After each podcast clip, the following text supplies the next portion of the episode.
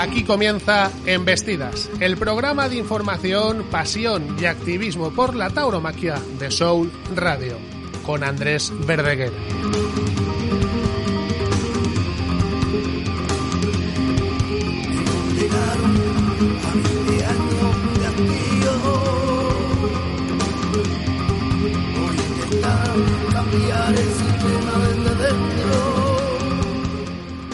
Bienvenidos, esto es Embestidas, donde se habla de toros y contracultura. Es martes 19 de octubre, yo soy Andrés Verdeguer, sí, y estamos en soulradiolive.com, donde quien no torea, embiste.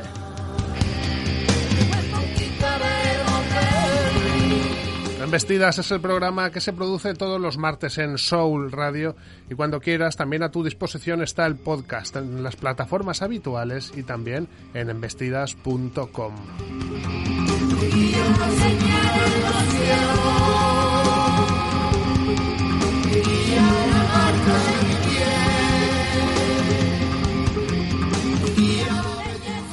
Pasó San Lucas y la temporada, como quien dice, pues ha echado el cerrojo, pero, pero no, eso no es así. 2021 es un año raro, como decía el doctor Iglesias, un año raro, raro, raro, pero atípico también dicen los más finos. Pero ojalá que no se acabase, aunque solo fuese por esos ratos de felicidad que nos ha regalado Morante de la Puebla esta temporada.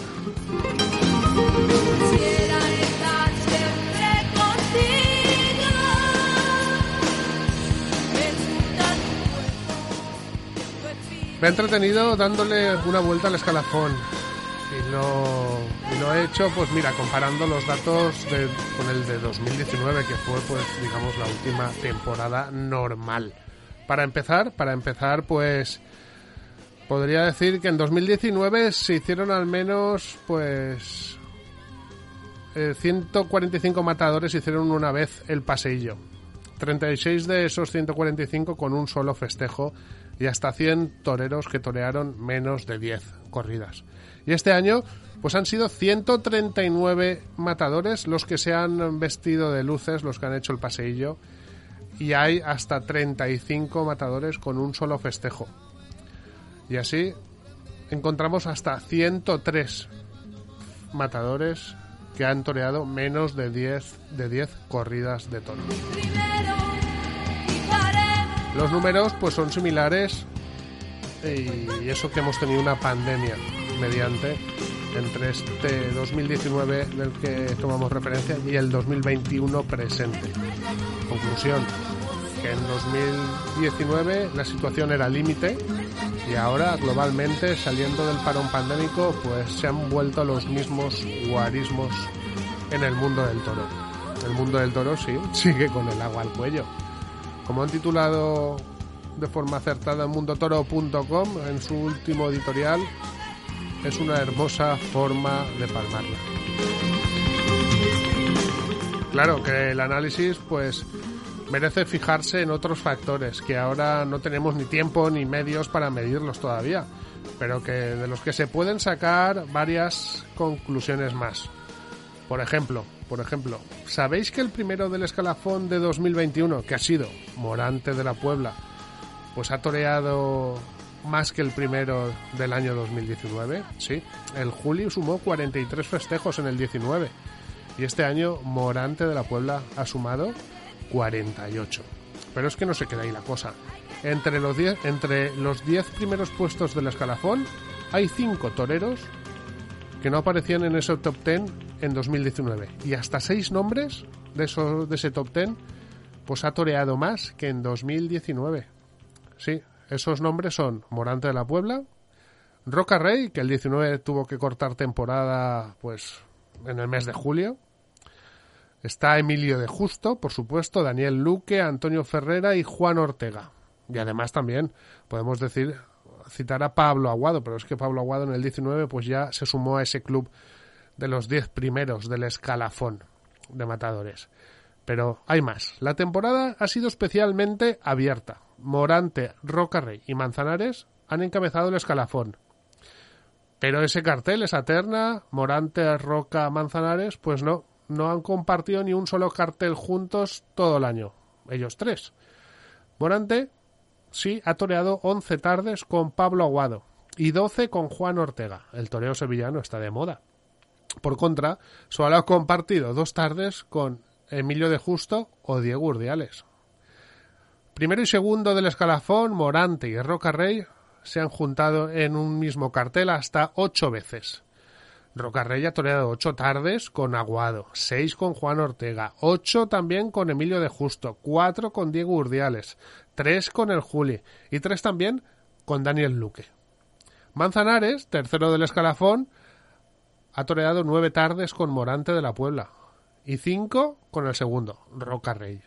Y hasta trece veces Manzanares y el Juli han coincidido en un mismo paseillo una cifra esa de 13 pasillos entre Juli y Manzanares que suena a antiguo régimen, sí. Por contra, el tercero del escalafón no ha coincidido en ningún cartel tampoco en toda la temporada con el cuarto del escalafón, que es otro sevillano, Daniel Luque. Dentro del top ten del escalafón, los carteles más repetidos esta temporada han sido, atención, tres veces se han celebrado este cartel. Morante Manzanares Aguado. Y otro, Morante Juli Manzanares, un cartel de máximas figuras, sin novedades del frente, con más de 20 años de alternativa cada uno. También se ha celebrado tres veces. El Morante Roca Rey, Juan Ortega y el Morante Roca Rey, Pablo Aguado, se ha repetido dos veces cada uno. Y otros dos carteles que se han repetido hasta dos veces han sido el Urdiales Manzanares Rocarrey o el Ferrera de Justo Manzanares. Son piezas de un puzzle que encajan de forma variante, pero que ese cubo de Rubik que es el escalafón se va tomando nuevas formas, nuevos colores y es apetecible. Son conclusiones, eso, de un nuevo orden. Están las mismas dudas de siempre. 2022 pues no debería bajar la guardia. No debería bajar la guardia, pero porque el buen toreo y las emociones pues son capaces de casi todo. Pero por ahora no, no obran milagros. Ahora pues habría que medir los aforos, analizar desde el punto de vista del toro la temporada, mirar también a la raíz, a la base, a las, novilladas, eh, a muchísimos factores que pues que han movido los hilos de esta temporada que como he dicho ya en otros programas pues sí se merece se merece que encontremos busquemos las historias concretas porque este 2020 y este 2021 pues se merecen se merecerían una buena novela de toros y además deberían ser claves lo que ha pasado en este año y pico casi dos años pues deberían ser claves en el devenir de la historia y del futuro del toreo.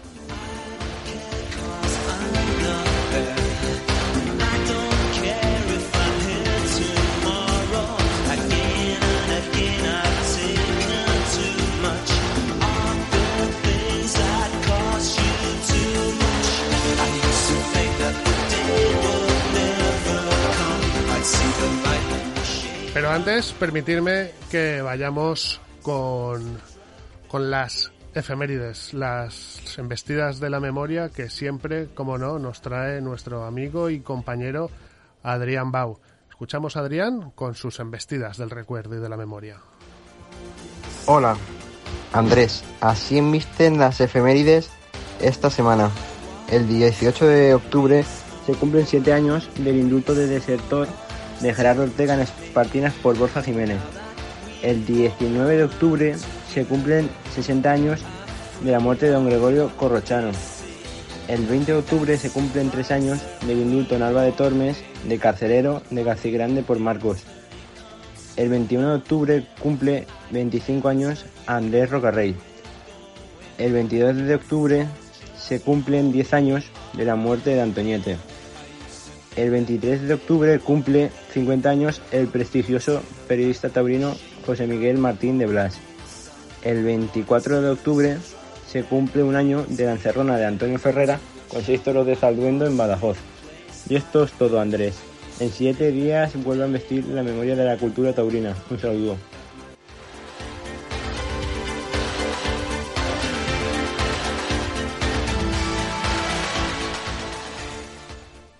Y para empezar, pues sí, una, un momento y, un, y, una buena excusa para empezar este programa que de balance de temporada en el que pues los números del escalafón, las combinaciones que se han ido deparando, pues abruman.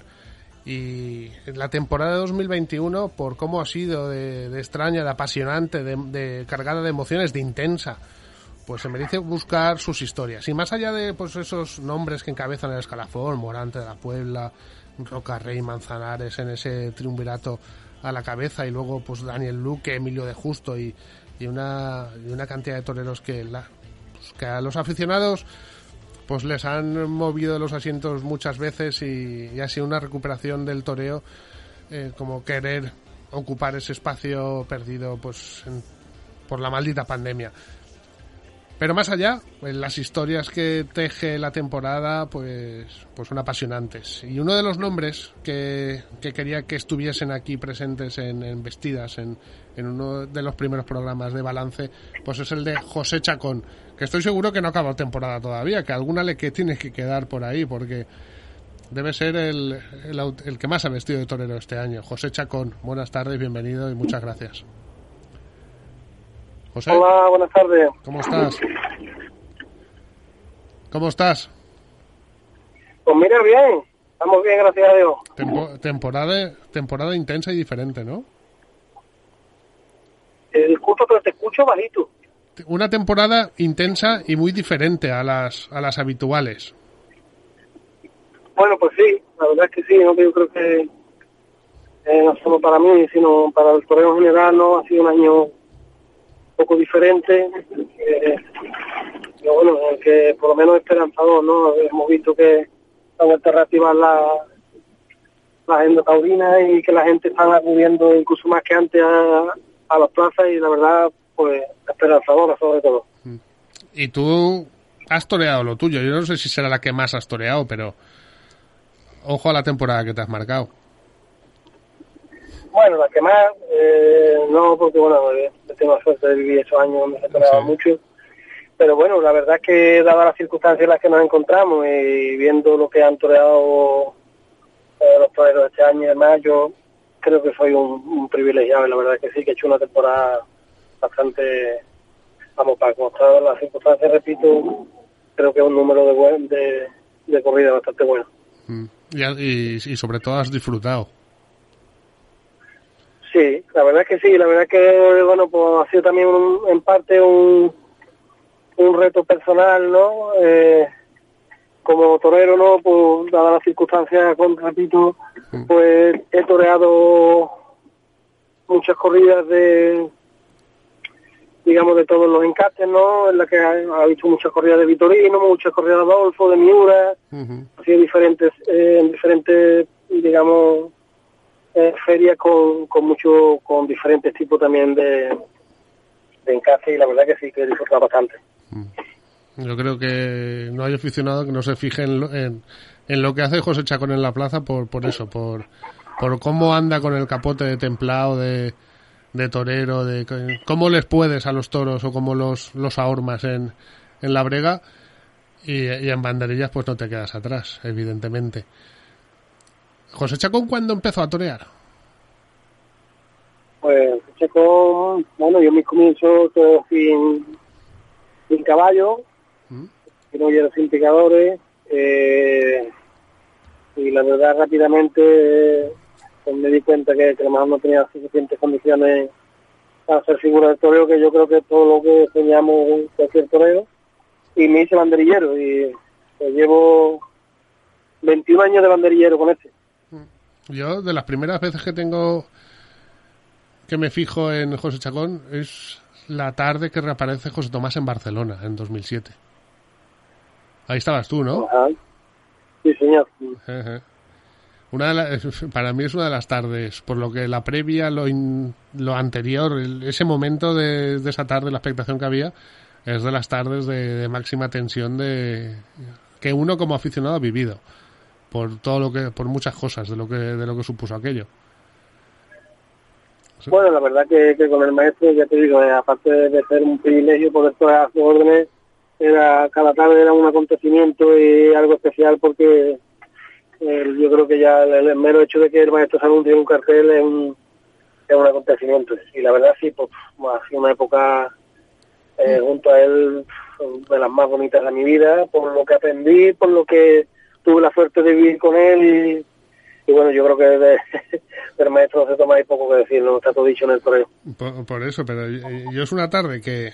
Mm, hay tardes que, sales de la plaza como ya como torero, pues ni me lo imagino porque eh, ponerse el vestido de luces ya ya subir a un estado superior de al, al de los humanos, pero es de las tardes de, de más expectación, de más tensión. Es, es esa. Y, y, otra que salió al revés, pero que también fue de una emoción muy contenida y, de mucha, como fue la encerrona de, de Fandiño de los Historos.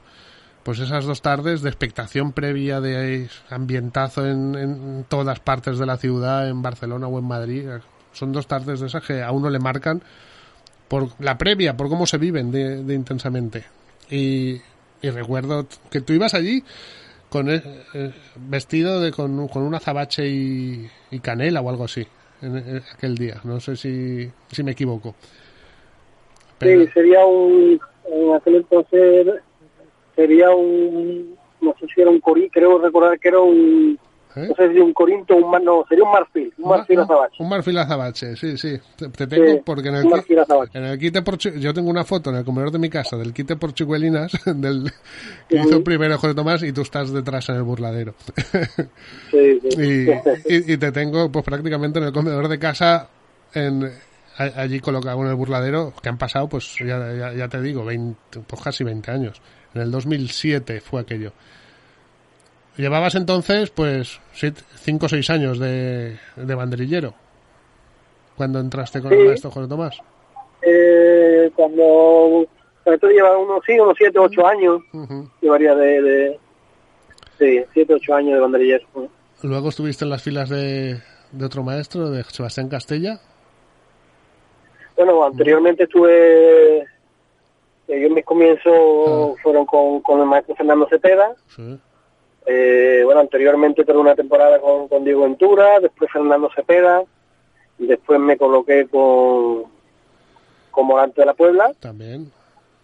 Y el año que el maestro Morante de la Puebla se, se retira, pues me coloqué con el maestro José Tomás.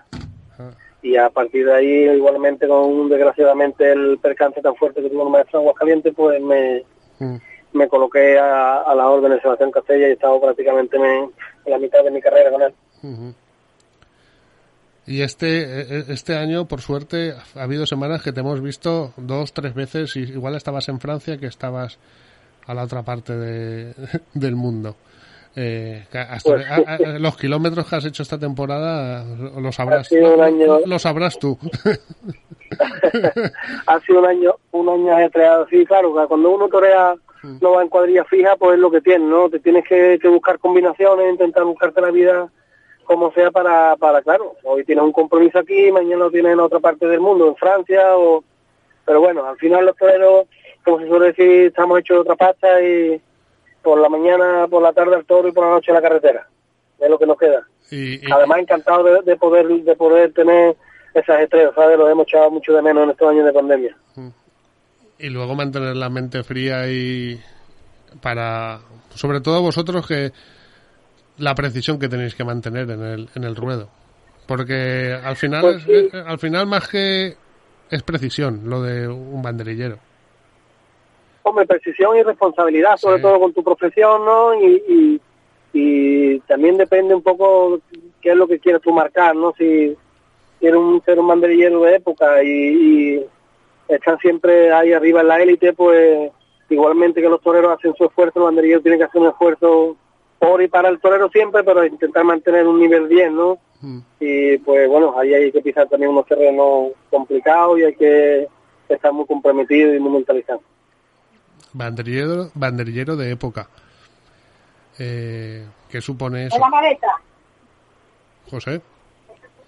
¿Perdón? ¿Qué, ¿Qué supone eso de ser banderillero de época? Hombre, pues para mí ser un banderillero de época es ser un referente, mm.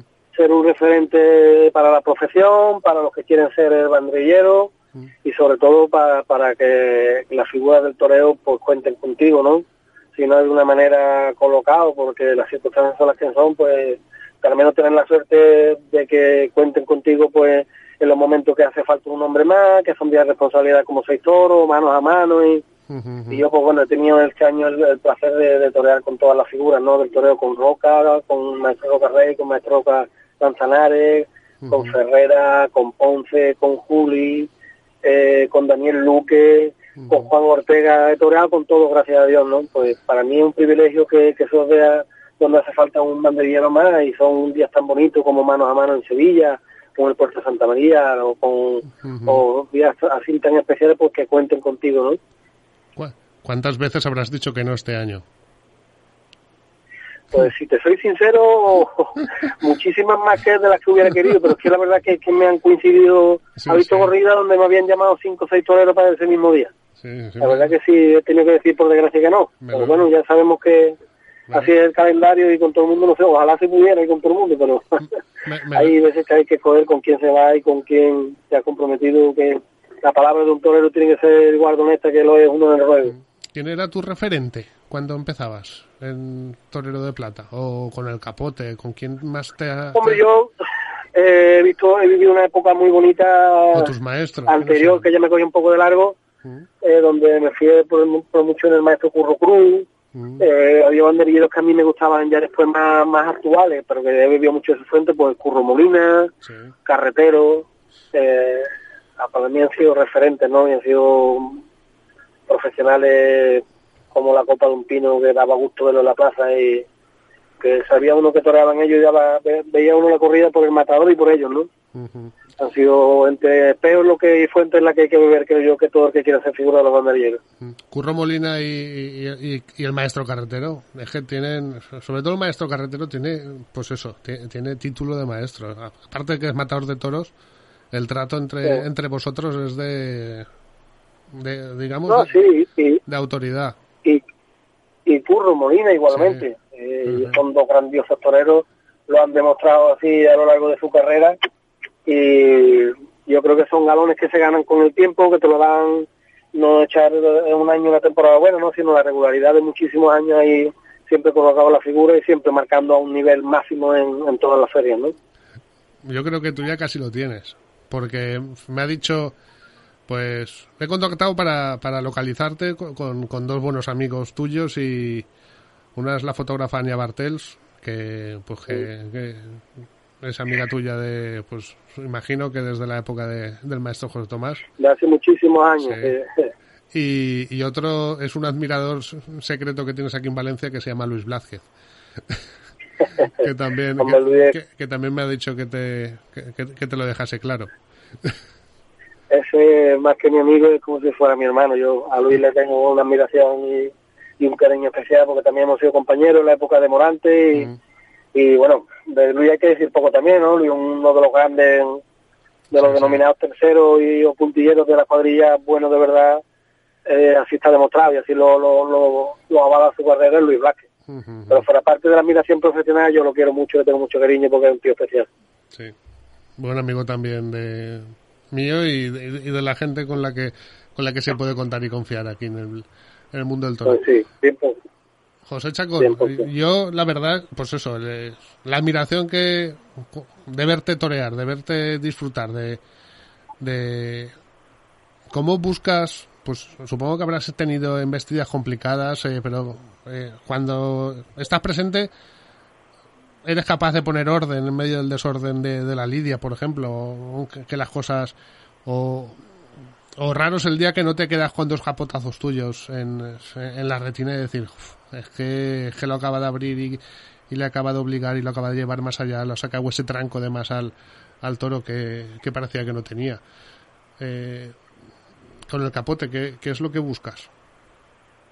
Hombre, yo la verdad, eh, sobre todo busco siempre ser auténtico y puro con la profesión y sobre todo eh, eh, intentar de enseñarle que creo que es nuestra una de nuestras mayores labores mm. y que intentar demostrarle al, al, torero, no al maestro, qué es lo que hay dentro de ese toro y si hay algo que uno pueda corregir o abrir los caminos o intentar de que antes de que llegue a las manos del maestro con la muleta, pues ir en dirección de que el toro pueda aguantar para el triunfo y sobre todo ser honesto y no aliviarme porque hay un concepto equivocado en algunos compañeros eh, con la facilidad, ¿no? Y la facilidad cuando se aprovechan las inercias de los toros y demás, pues es normal que el animal pase, ¿no? Pero una cosa es pasarlo y otra es torearlo.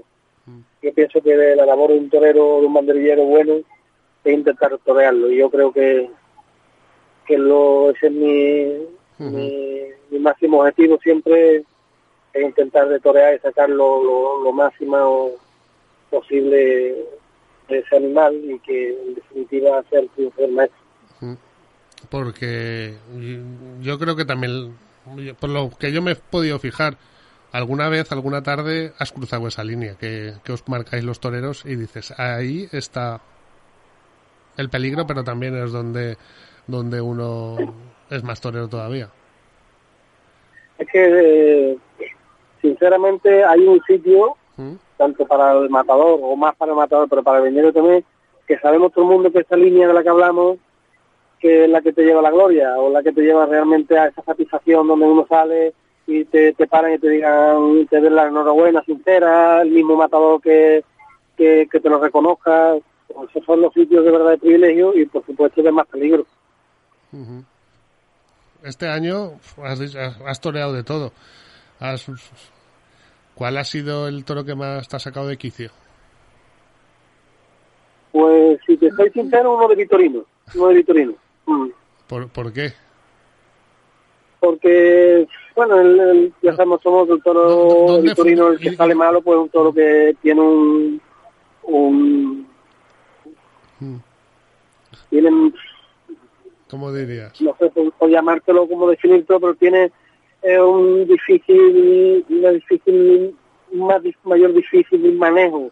Porque el que el toro vitorino que no humilla, pues se viene a la media cadera y ahí es imposible de, intentar dominarlo, porque el toro que, por ejemplo, sea malo, pero humilla, pues siempre tiene otro tipo de, de Creo que, que, fue un toro bastante difícil con el que después me encontré bien, me encontré seguro, pero me hizo mucho que pensar y me hizo apretarme como, como torero que de que, que no te podías equivocar ni, en un mínimo detalle porque no te lo perdonaba.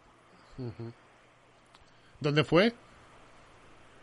En Madrid. En Madrid, en, eh, la primera, en la, reapertura de las ventas. No, fue en, la, una corrida de, que tiene con, con, López Chávez. ¿La del otro día? La del otro día, el primer toro de López Chávez. Eh, ese es otro que está también, que lo ve clarísimo. De los toreros que, que, hay ahora. Es un torero como la copa de un pino.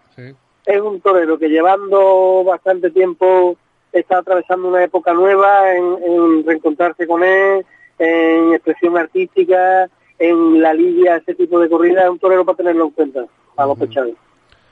Tenerlo muy en cuenta. Eh, la temporada en ese aspecto ha sido bonita, porque ha habido toreros que han toreado muy bien, diferentes en esa baraja. Eh, hay, hay, seis, hay seis, cinco o seis toreros que han entrado que no estaban entre los diez primeros del escalafón y, ahora están, que han sumado más festejos. Eh, Emilio de Justo, Daniel Luque. Eh, son dos toreros que, están tremendos. Y, pues atraviesan, un, atraviesan un momento, digamos, álgido, el más álgido. Están que, que da mucho gusto de verlo, la verdad.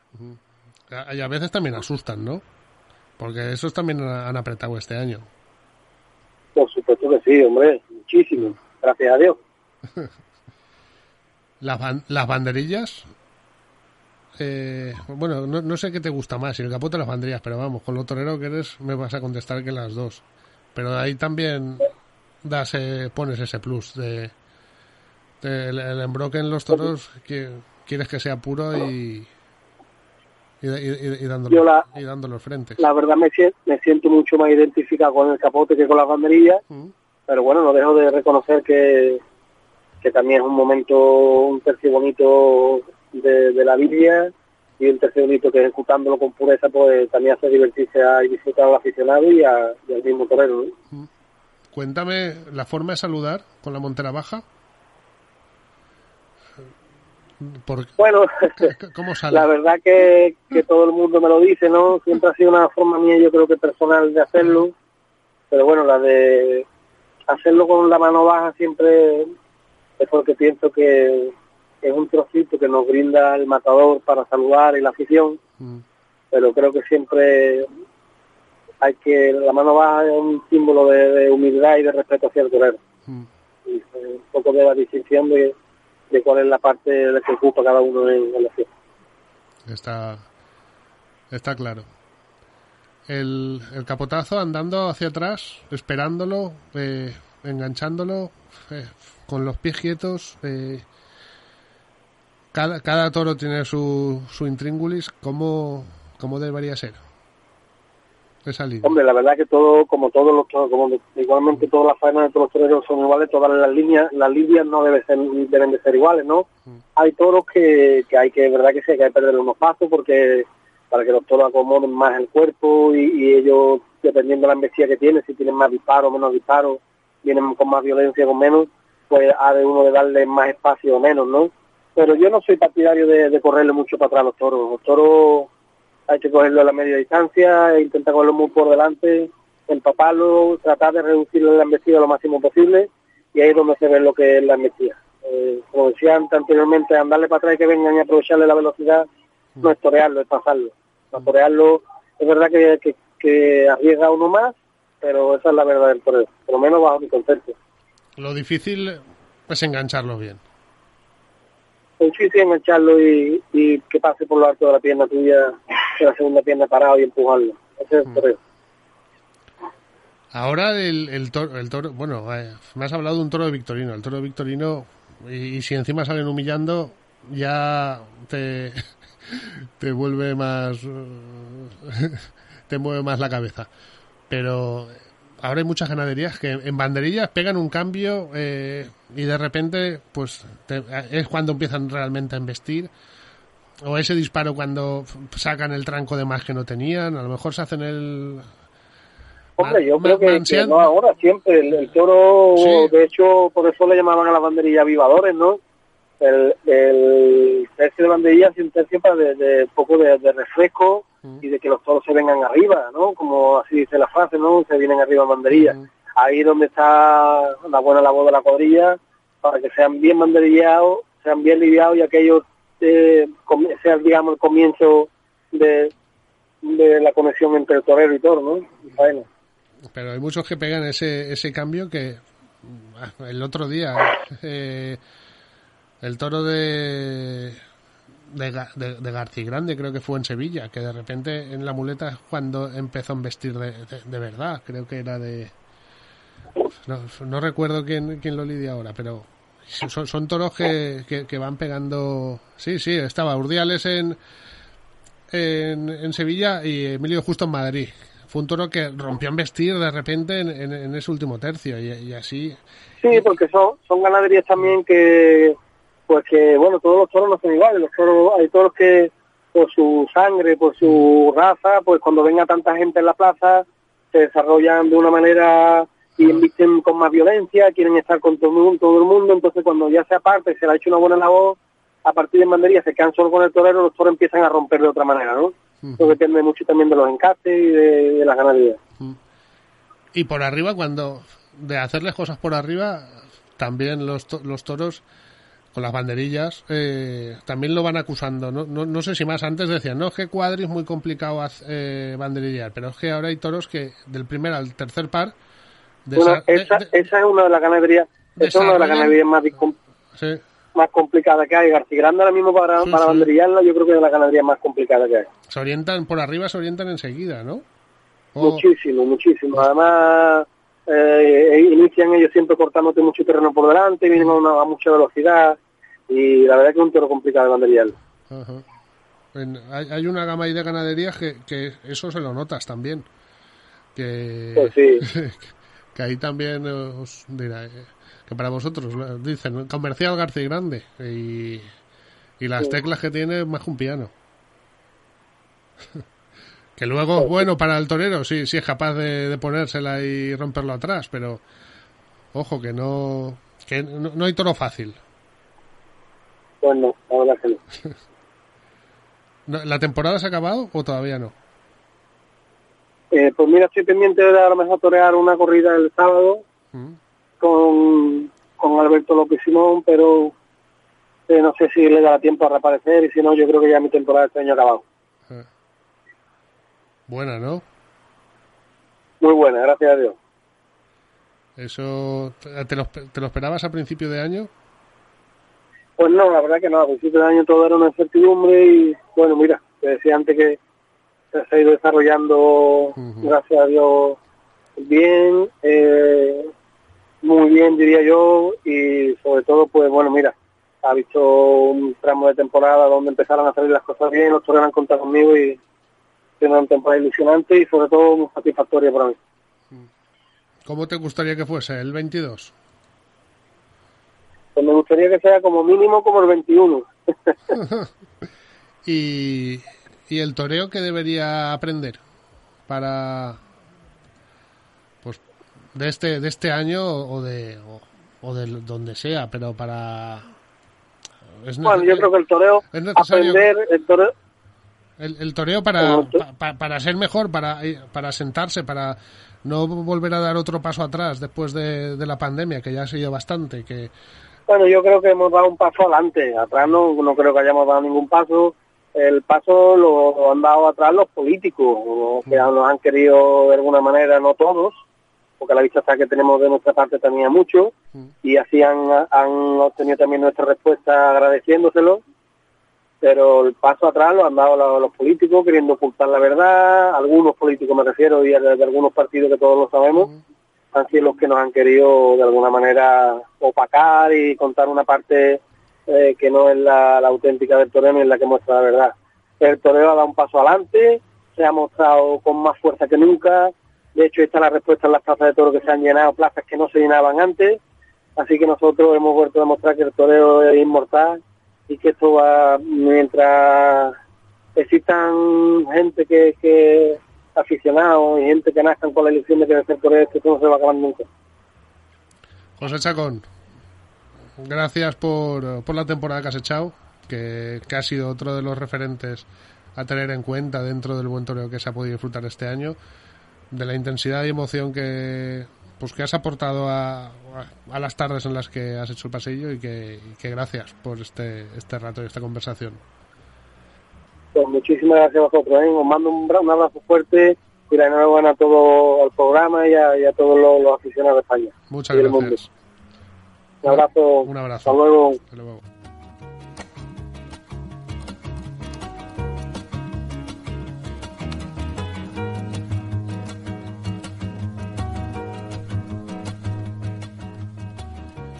Queremos hacer balance de temporada, pero de alguna manera la temporada no deja de terminarse, porque ahora la intensidad que hubo este pasado fin de semana en Bocairén, con dos clases prácticas donde la Escuela Taurina de Valencia pues dio paso a nuevos valores y, enseñó, pues digamos, también los alumnos más avanzados, en combinación con, con, otras escuelas de Guadalajara, Málaga o Almería, por ejemplo.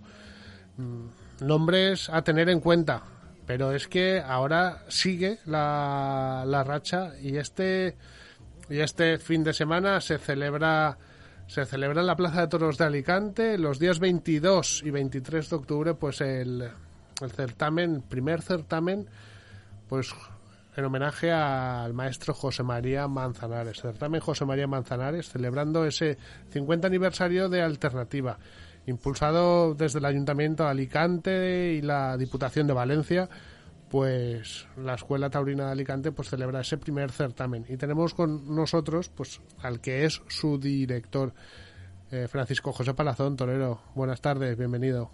Buenas tardes qué tal cómo va muy bien muy bien. Eh, liado y ilusionado. Las escuelas y, el toreo el, vivero de, de afición de valores de pues de vocaciones eh, no ha parado de, generar nombres, referentes e ilusiones, que es, que es lo principal. Y este fin de semana, como este pasado en Bocairent, eh, este fin de semana en, en Alicante, pues una cita, yo no sé si esperada, si es gracias a los políticos, pero pero bendita bendita noticia también. Mm, sí, es, es, es esperada y luchada. Eh, en Alicante los chicos no pudieron tener eh, en Alicante eh, ninguna clase práctica en, en hogueras ni demás, porque eh, bueno, estaban están los años como están y, era muy costoso hacer toros y, y claro, eh, fue imposible, ¿no? Y ahora aquí con la voluntad de todos y el apoyo de, pues sobre todo, Ayuntamiento y Diputación, ¿no? Y también tenemos que darle las gracias a la empresa, porque sin tener por qué, bueno, eh, siempre ha estado eh, a favor de, de apoyar a la escuela e intentar dar algo, ¿no? Eh. Que es lo que tú dices, eh, las escuelas se mueven por valores y, y lo enseñamos, pero sobre todo eh, la escuela, las bases hacen mucha cuna de aficiones y tendremos que tendríamos que darnos mucha cuenta. y que es necesario que los chavales pues estén mantengan ese contacto también porque como lo- una cosa es enseñar al torero salón hacerlo pero cambia todo un mundo cuando se plasma ya en el campo con delante de los animales y ya cuando te enfrentas al al público Claro, está sí, sí, está claro que para los niños es fundamental, ¿no? Como cualquier profesión se hace ejerciéndola. Pero ya eh, digo más allá, ¿eh?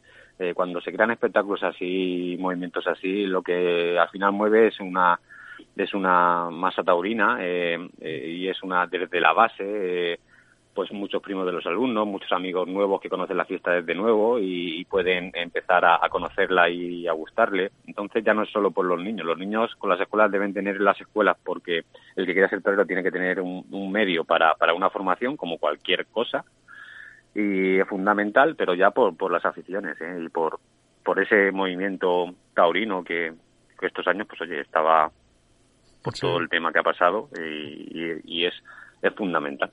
está está está claro E- esos esos chavales que salen que no tienen su círculo de aficiones pero de repente aparecen en una plaza también es también es muy importante todos esos grupos de, de gente que va moviendo alrededor de, de los chavales Exacto, exacto. Está está claro qué es lo que podremos ver en en, en Alicante este este viernes ya viernes Sí, y sí, sábado Viernes 22 a las cinco y media, sí. Es eh, la primera clase práctica, que son novillos de- del Paralejo. Mm. homenaje a Pepe Moya también Homenaje a Beb Moya, sí. oye, eh, hemos querido ahí tener un, un detalle porque Pepe pues estaba muy vinculado a Alicante, pues, sobre todo las primeras novillas sin caballos y demás. Y bueno, que lo hemos pensado así, creo que, que es muy merecido, ¿no? Van los desde Valencia, es que es lo que tengo más controlado, van eh, el top el, el top de la de la escuela taurina. Joan Marín, Javier Camps y Nec Romero, ojo con ese.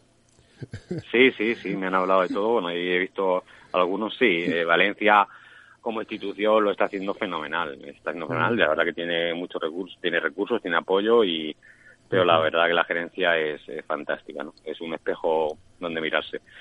Y, y bueno, los niños, pues, hoy están muy, muy, muy bien tratados, muy toreados y, y bueno, es lo que se espera de una escuela, ¿no? De la dimensión de Valencia. Y aquí, pues, hoy nos han hecho una mano en Alicante, que siempre estamos un poquito ahí por detrás, por ahora, que no, eh, lo que esperamos es eh, tener también todo lo que mm, los que tienen otras escuelas para intentar que los niños de Alicante pues tengan las mismas oportunidades y pues este es el primer paso, ¿no? Un certamen de, de, de buena categoría, eh, sobre todo en homenaje a José María Manzanares, ¿no? Que me gustaría que, que año tras año pues se volviese a hacer. Y los niños de Alicante son Borja Escudero ese día, Kevin Alcolado y Angelín. Eh, Tú como torero has surgido de pues eso de Alicante, de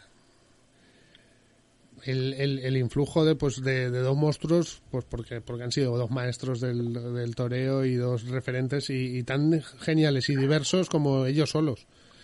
Esplá y Manzanares, dos, dos líneas fundamentales de, pues de la tauromaquia y con ese azul mediterráneo intenso. Mm, Tenían que, eh, las raíces tenían que haber sido mayores en Alicante. No sé, ahí algún hilo se perdió, pero que... eh, Sí, sí, totalmente estoy contigo. Mm. Eh, el hilo que se perdió es que la escuela se dejó un poquito de lado, eh, no había ni subvenciones ni ayudas y Sí. todo al final se lo costeaba a las empresas adjudicatarias por pliego y pues oye, cuando las cosas pues, estaban peor, un poquito peor, pues para una empresa, no solo para una empresa, para un único organismo eh, o empresa privada, gestionar algo así es, es muy complicado. Entonces, si, si, si se conjunta todo un poquito, ayuntamiento, diputación, incluso Generalitat, e incluso ayuda privada, pues todo, todo, mucho más sencillo, todo menos costoso y, y, si reman todos en mi mediación, pues es, es, mucho mejor. ¿no? Y aquí sí que hubo un paréntesis ahí que estuvo un poco todo dejado y, y creo que, que por eso estamos así un poco como estamos hoy en día. ¿no? Pero bueno, creo que ahora, eh, eh, sobre todo, eh, creo que están por la labor ¿no? de, de, de un apoyo un poquito mayor. ¿no? Se, se agradece, se agradece eso. ¿Y tú como profesor, cómo, cómo te vas desenvolviendo? ¿Desde cuándo estás en el cargo? Pues yo estoy desde ese, eh, agosto ¿Ah? del año pasado. Ajá. Uh -huh. ¿Y, y, y cómo en, en, esa... Porque transmitir el toreo, eh, pues para unos es más fácil, para otros menos, para... ¿Qué se intenta buscar o, o, o qué has aprendido tú con, con, esa relación con los chavales? Bueno, yo pues he aprendido mucho, la verdad que te das cuenta y hasta, hasta disfrutas. Pero vamos, eh, lo que yo intento aportar es eh, cómo me hubiese gustado que me lo hubiesen hecho a mí, ¿no? Y sabiendo ya el camino andado, pues es mucho más fácil. Y no, no, no me ha preocupado desde el primer día eh, lo que es eh, hacer toreros. Eh, y lo tengo clarísimo que no, no, para nada me preocupa porque eh, sé que puedo, sé que puedo hacerlo. Ya. La gestión es otra cosa. Gestionar ah. una escuela ya eh, con, con, los con, con, recursos cero como tengo yo es, es más complicado, mm. pero el tema de enseñamiento y bueno los valores y demás, pues creo que eh, no nos cuesta ningún trabajo. ¿no? Somos toreros aún y, y lo marcas y ellos lo captan enseguida. Sí, sí, sí. Y, es, y, llega ahora un momento pues que también esa, te, esa teoría y estar practicando y esa técnica y ese y ese darle vueltas pues eso a, a, lo, a los vuelos a la expresión al, querer transmitir eh, matices que a lo mejor uno profundiza pero en, ese día a día de, de la escuela pues eh, se profundice se profundiza muchísimo más y ahora que hay toreros que son auténticos obsesos de, de esa técnica y de ese ¿no? Sí, sí, yo tengo ese plan ahora y lo, lo, que más me, me, me, me, agrada es cuando un niño eh, lo, lo, ve. Cuando lo ve, aunque sea tratando el salón y les ves la cara, sí. eh, eh, dices, ya, ya empieza a pillar el toreo. Y luego hay niños con más talento, niños mm. con pues, con más esfuerzo, eh, muchas, aquí también es un poco psicólogo, ¿no? Pero vamos, estoy encantado con los, con los niños, es más, y no, no sé ni cómo, con lo poco cuidado que he estado hasta ahora, eh, hay tantos niños y te vienen y quieres el torero, dices tú, es, es un milagro. sí, sí. Y que hay niños, pues eso, que le ves enseguida la capacidad artística o la expresión o que les sale, y hay otros que, que de un cambio, de un año a otro pegarán, o de, o de, una semana o 15 días a un mes, pegarán un cambio brutal también, ¿no? irán ganando eso, esa expresión. Siempre, para los, para los apasionados de esto, pues, pues eso, que no te cansas de, de ver evoluciones o de descubrir. No, no. Eh, Por eso te hablaba de cuando la cara de que ellos lo ven, ya son otros, ya es un escalón más. Sí, sí, y luego otro, y luego otro. Y, pues el 22, Joan Marín, Borja Escudero, Javier Camps, Kevin Alcolado, Neg Romero y Angelín. Homenaje uh -huh. a Pepe Moya, Novillos del Parralejo. Y el día 23 de octubre, Abraham Segura, Alberto Donaire, Daniel Encinas, Borja Navarro, Alejandro Delia y Marco Polope. Eh, son clases prácticas. Eso, son clases prácticas. Son clases sí. prácticas. Lo, el, la, bueno, sí, pues es un problema para, para los chavales lo de poder organizar también novillas en picadores, pero bastante hacemos con que con que tienen esa ilusión, pueden ver una plaza con ambientes, eh, torear en Alicante pues siempre es un privilegio para, mm. para todos y que hay que aprovecharlo al máximo. Claro, sí, es, es, es, sí, es una oportunidad grandísima, pero hay que comprender que los niños a lo mejor le viene la oportunidad, sobre todo los de Alicante. Yo tengo nenes que a lo mejor va a ser o sea, entre cuatro becerras y van a traer la becerrada, ¿no? La de Antonio. Uh -huh. Entonces, pues eh, no puedes tampoco exigirle, me hubiese gustado que hubiesen tenido mucha mejor preparación, pero no podemos, tenemos que empezar con esto, a ver si se coge ambiente, eh, se cogen apoyos y, uh -huh. y, intentar igualarnos un poquito a Valencia y Castellón, eh, en presupuesto, en, en ideas y en, en todo, ¿no? En todo. La novillada del Parralejo dicen que seriecita, ¿no? Sí, hemos querido hacer una de Rales y una más de becerros. Ah, Y sí, es una novia seria, pero muy muy muy, Muy- de escuelas taurinas, no hay, vamos, es, un tacazo. Pues que, que se disfrute, que, que vaya gente sobre todo, porque es así como justificamos estos, estos eventos Claro, y que, y que el certamen José María Manzanares pues se quede por mucho tiempo. exacto. Y que, y que- Eterno como él se tiene que quedar.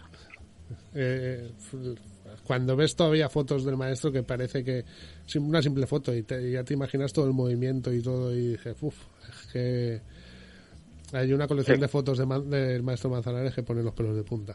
Qué cosa más grande, ¿eh? Sí, sí. Mm. Francisco José Palazón, un abrazo Un abrazo y muchas gracias. a ti, hasta luego. Chao, chao.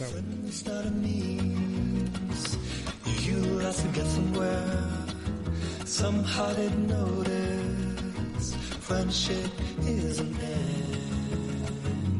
What do you know? It happened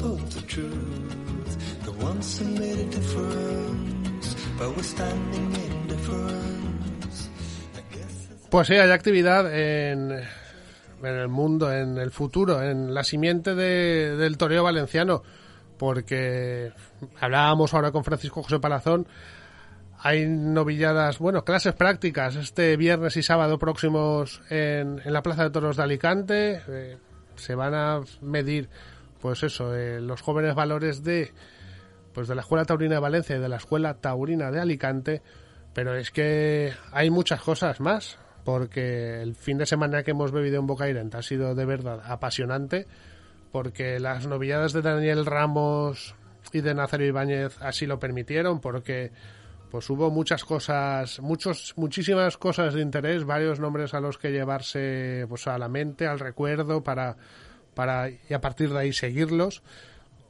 Al dabonazo muy fuerte de Nec Romero, que cortó un rabo, así también pues Javier Camps, que cortó dos, dos orejas, eh, Carla Otero, que pues sigue toreando con el mismo gusto de siempre.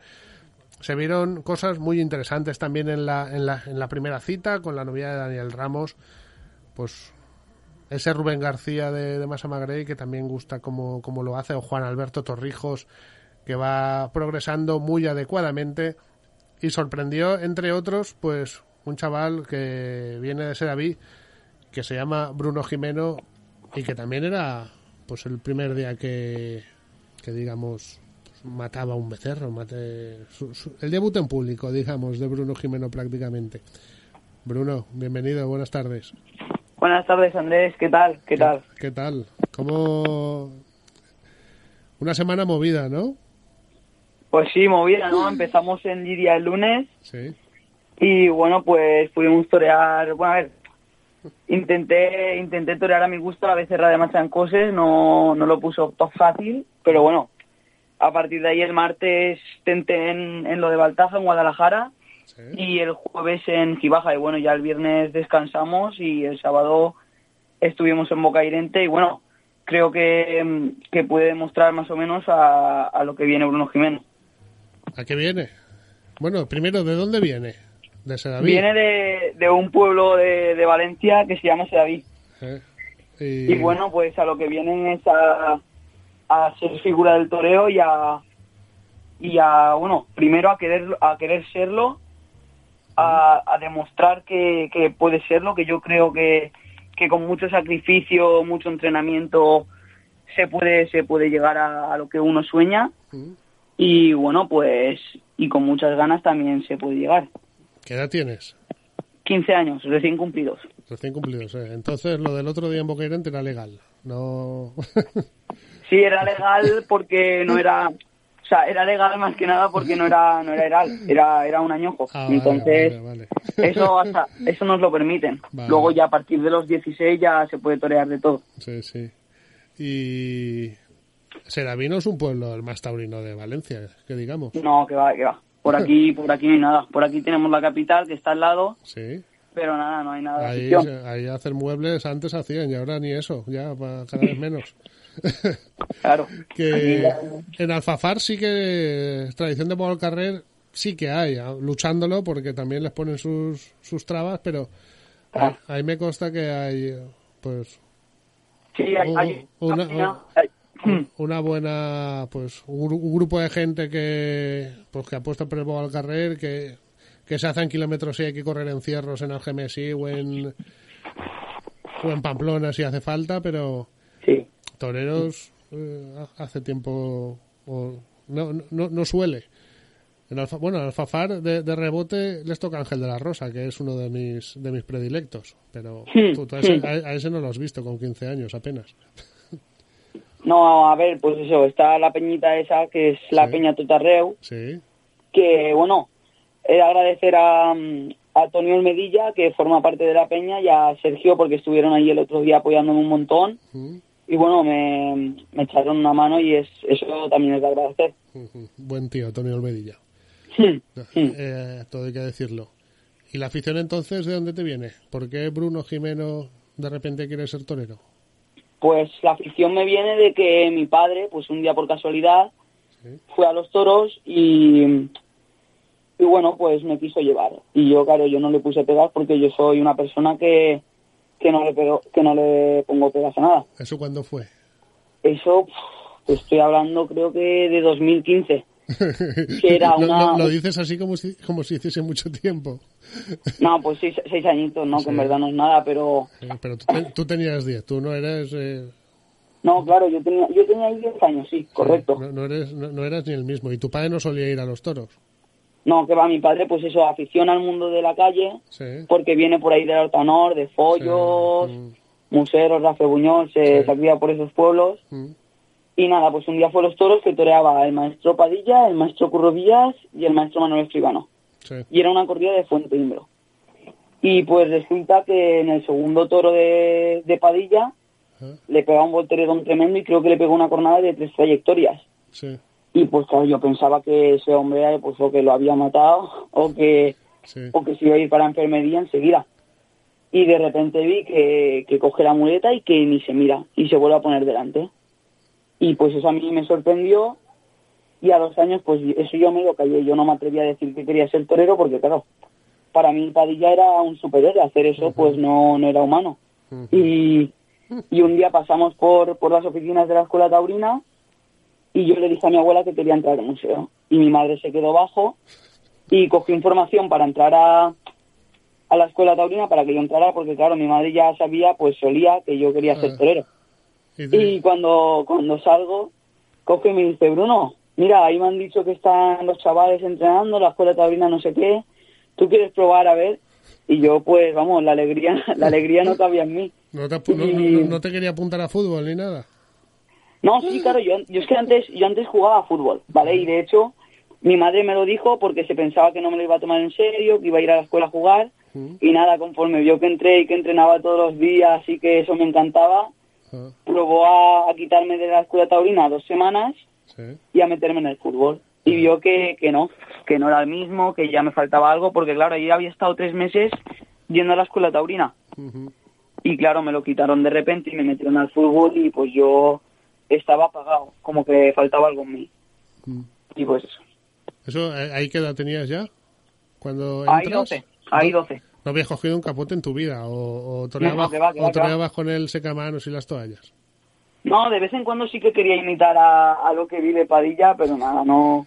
Y, y toros en la tele, pues eh, tendido cero ni lo verías con 12 años, No, que va, no me lo ponían, no me lo ponían. ¿no? Yo veía pues lo mismo que todos, el fútbol, Sí, sí. los No. dibujos y hasta poco más.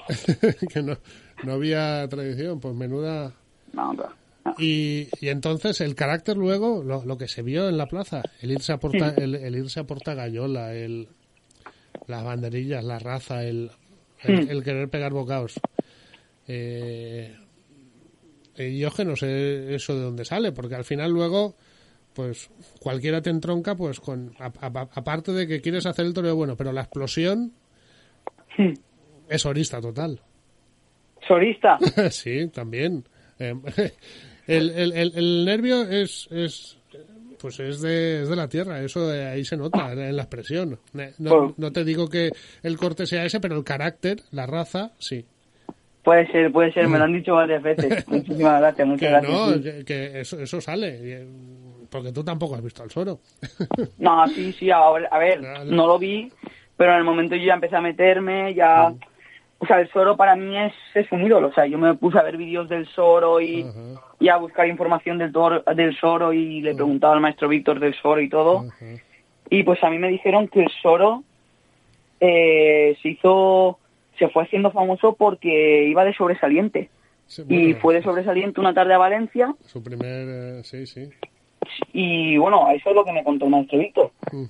Y se ve que le, le invitaron a poner un par de banderillas. Ah. Y se ve que, que el Soro empezó a dar vueltas, y empezó a dar vueltas, y empezó a dar vueltas, y cuando ya lo tenía en la cara, le cascó el par.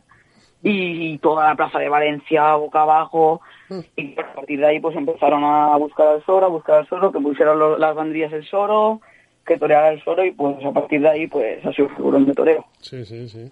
Así, así más o menos fue. De...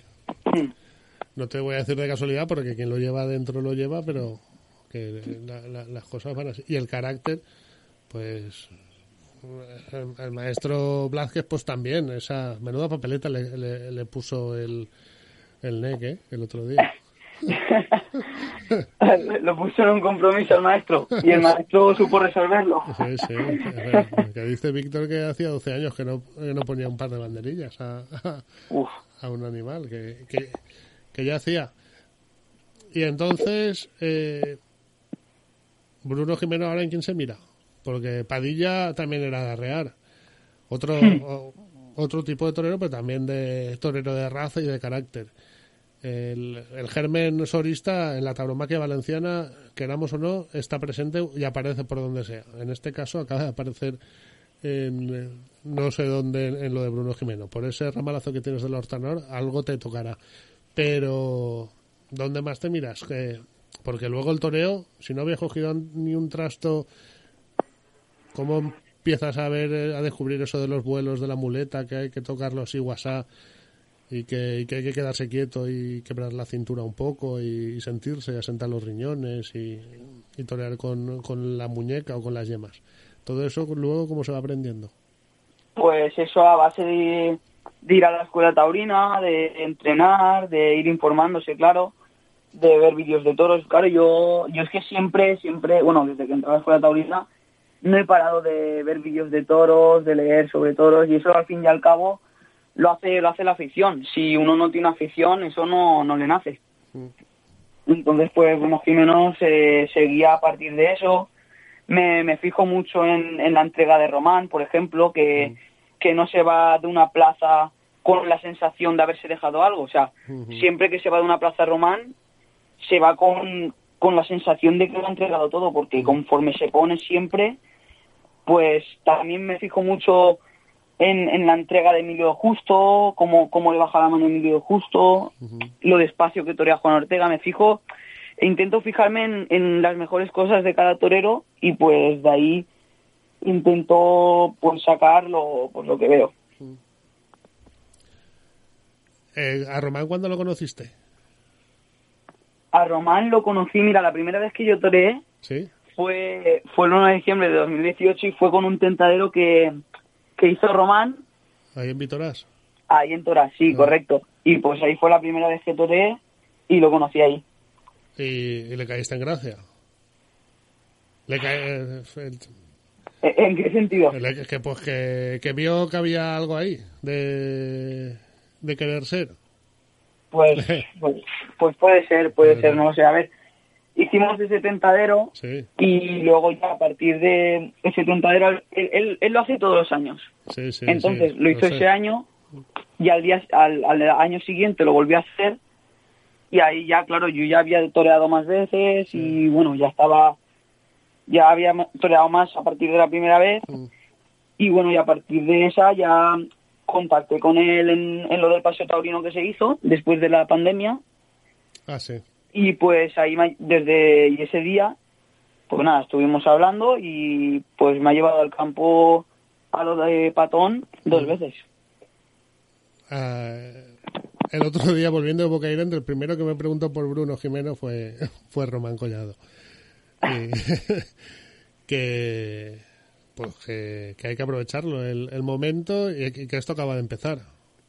Claro, eh, acaba de empezar y bueno, Yo es que, Dios quiera que dure. Sí, yo, es que me, yo- yo es que me quedé con, antes de la pandemia, pues la generación que, que había pasado por el programa y que estábamos esperando que debutase y que, y que rompiese con caballos ya, los Borja, Polope, eh, Miguel Senent, Jordi Pérez, que pues que nos han ilusionado y apasionado a todos. Y, y ahora ya nos presentamos con otra generación que pues está comandada por Javier Camps, Neco Romero, Joan Marín, que historian este, es- también este viernes, y luego venís detrás otra generación, el de Masamagrello, ojo, ese tío como torea también.